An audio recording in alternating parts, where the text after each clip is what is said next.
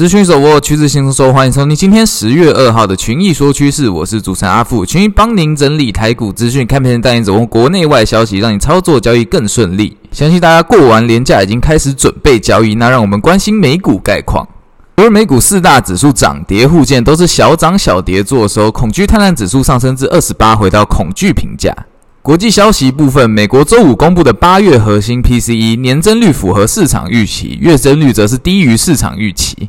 代表着通膨持续下降。对于 Fed 的升息预期也下滑，有利于美股与美债。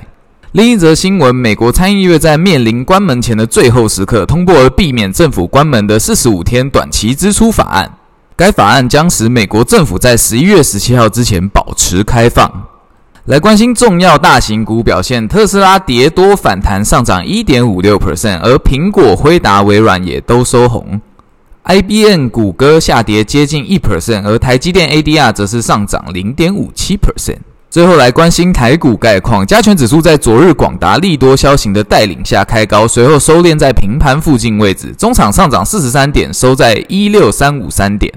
目前台股持续量缩格局，台币持续走贬，技术面上上方有中长期均线压力，在九月二十一号的空方缺口不过之下，建议投资人保守至悲观操作。好，那今天的群艺说趋势就到这边，想要索取我们平面战报或是有任何的问题，欢迎加入我们的官方 line at at u 八八八八询问。那群艺说趋势，我们下次见。